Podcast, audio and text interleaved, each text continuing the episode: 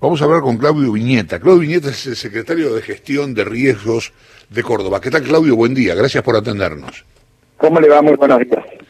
Eh, las fotos, las imágenes vistas por la televisión, nosotros no estamos en Córdoba, son realmente difíciles, son eh, realmente impresionantes. Eh, ¿Cómo, qué, dato tienen ustedes del origen de esos incendios en Córdoba? Bien, sí, como usted mencionaba, es un incendio dantesco, un incendio que hace aproximadamente por lo menos 15 años que no tenemos en la provincia. Las condiciones meteorológicas y de carga de combustible se han dado para, para iniciar un incendio de estas características. Sabemos que tenemos altas temperaturas, tenemos nada de humedad, hace cuatro meses que no llueve en la provincia. La carga combustible que tenemos, que es el vegetal seco en los montes nativos, es muy alto y seguramente se está investigando, todavía estamos tratando de extinguirlo, si bien ya hemos abocado gente a la investigación, tenemos casi toda la gente abocada a la extinción, pero en el 98% de los incendios forestales participa el hombre de forma descuidada o intencional.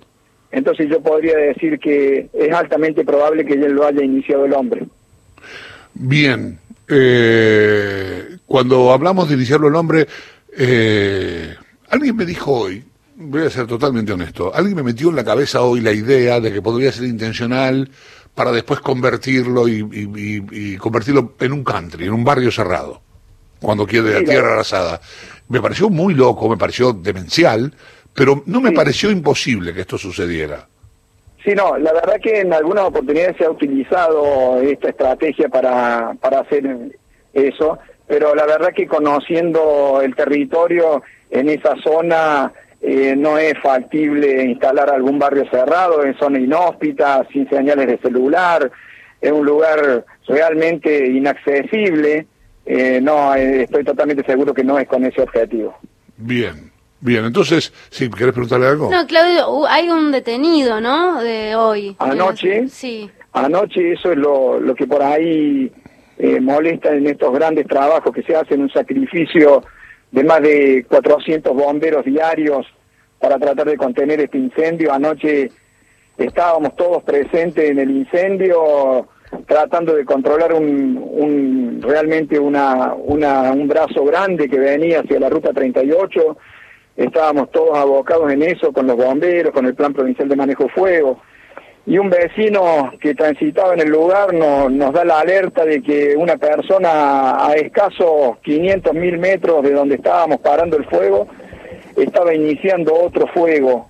Rápidamente concurrimos al, al lugar y logramos la aprehensión de un sujeto que todo indicaría que era el que estaba iniciando el fuego eh, atrás a nuestra espalda, este, una persona mayor, una persona a quien se le secuestró dos encendedores, y está ya a disposición de la justicia. Eh, hay una cuando cuando hubo incendios de pastizales en eh, acá más cerca acá en entre Victoria que se afectó mucho con humo la ciudad de Rosario eh, se habló de, quema de pastizales para renovar los campos y para, para, resembrar y no sé qué. Esto también, digamos, los campos de soja y toda esa historia, ¿esto también es parte de eso? Es una cultura muy arraigada en algunos lugares, en algunos territorios, en donde se quema para que salga la pastura nueva, pero no, no, no se dan las condiciones en este sector. La verdad que se está investigando, ¿no? Pero es una costumbre que, que también está arraigada, que es quemar eh, el pajonal para que salga nueva pastura para los animales. Eh, por eso todo se está investigando.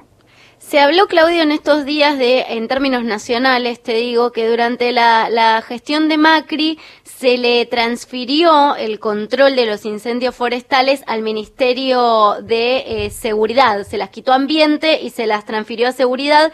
Y se habló, al menos en, medios nacionales, te digo, de una suerte de complicación en la gestión del fuego porque desde el ministerio que hoy lidera Cabandier, eh, están tratando eh, todo lo que es prevención, pero desde el ministerio que lidera Frederick están tratando de frenar estos incendios, entonces que hay una complicación de gestión entre ambos ministerios. ¿Tiene algo de asidero? ¿Es así lo que está sucediendo? No, a mí me parece que no, no debería ser así. Eh, Córdoba es un modelo utilizado en muchos lugares. Córdoba hace muchos años que se creó el Plan Provincial de Manejo de Fuego, mucho antes que el Plan Nacional de, Manejo del Fuego. Eh, Córdoba es pionera en trabajo en incendios y siempre hemos estado en el ámbito de seguridad.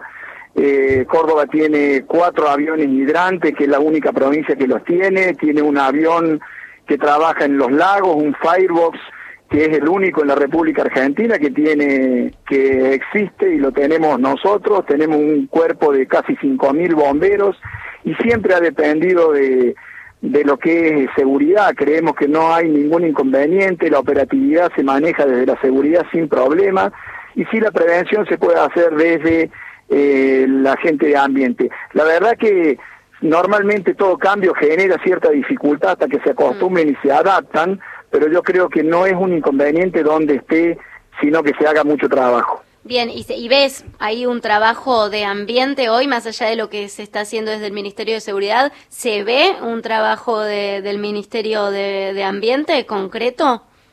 La verdad que el plan nacional, el plan nacional eh, en lo que compete a la capacitación, sé que está capacitando en muchas provincias, que están formando en muchas provincias, nosotros prácticamente tenemos la propia fuerza de formación y demás, pero siempre están dispuestos a colaborar con nosotros. Pero no, no creo, yo realmente no creo que genere un problema esta situación.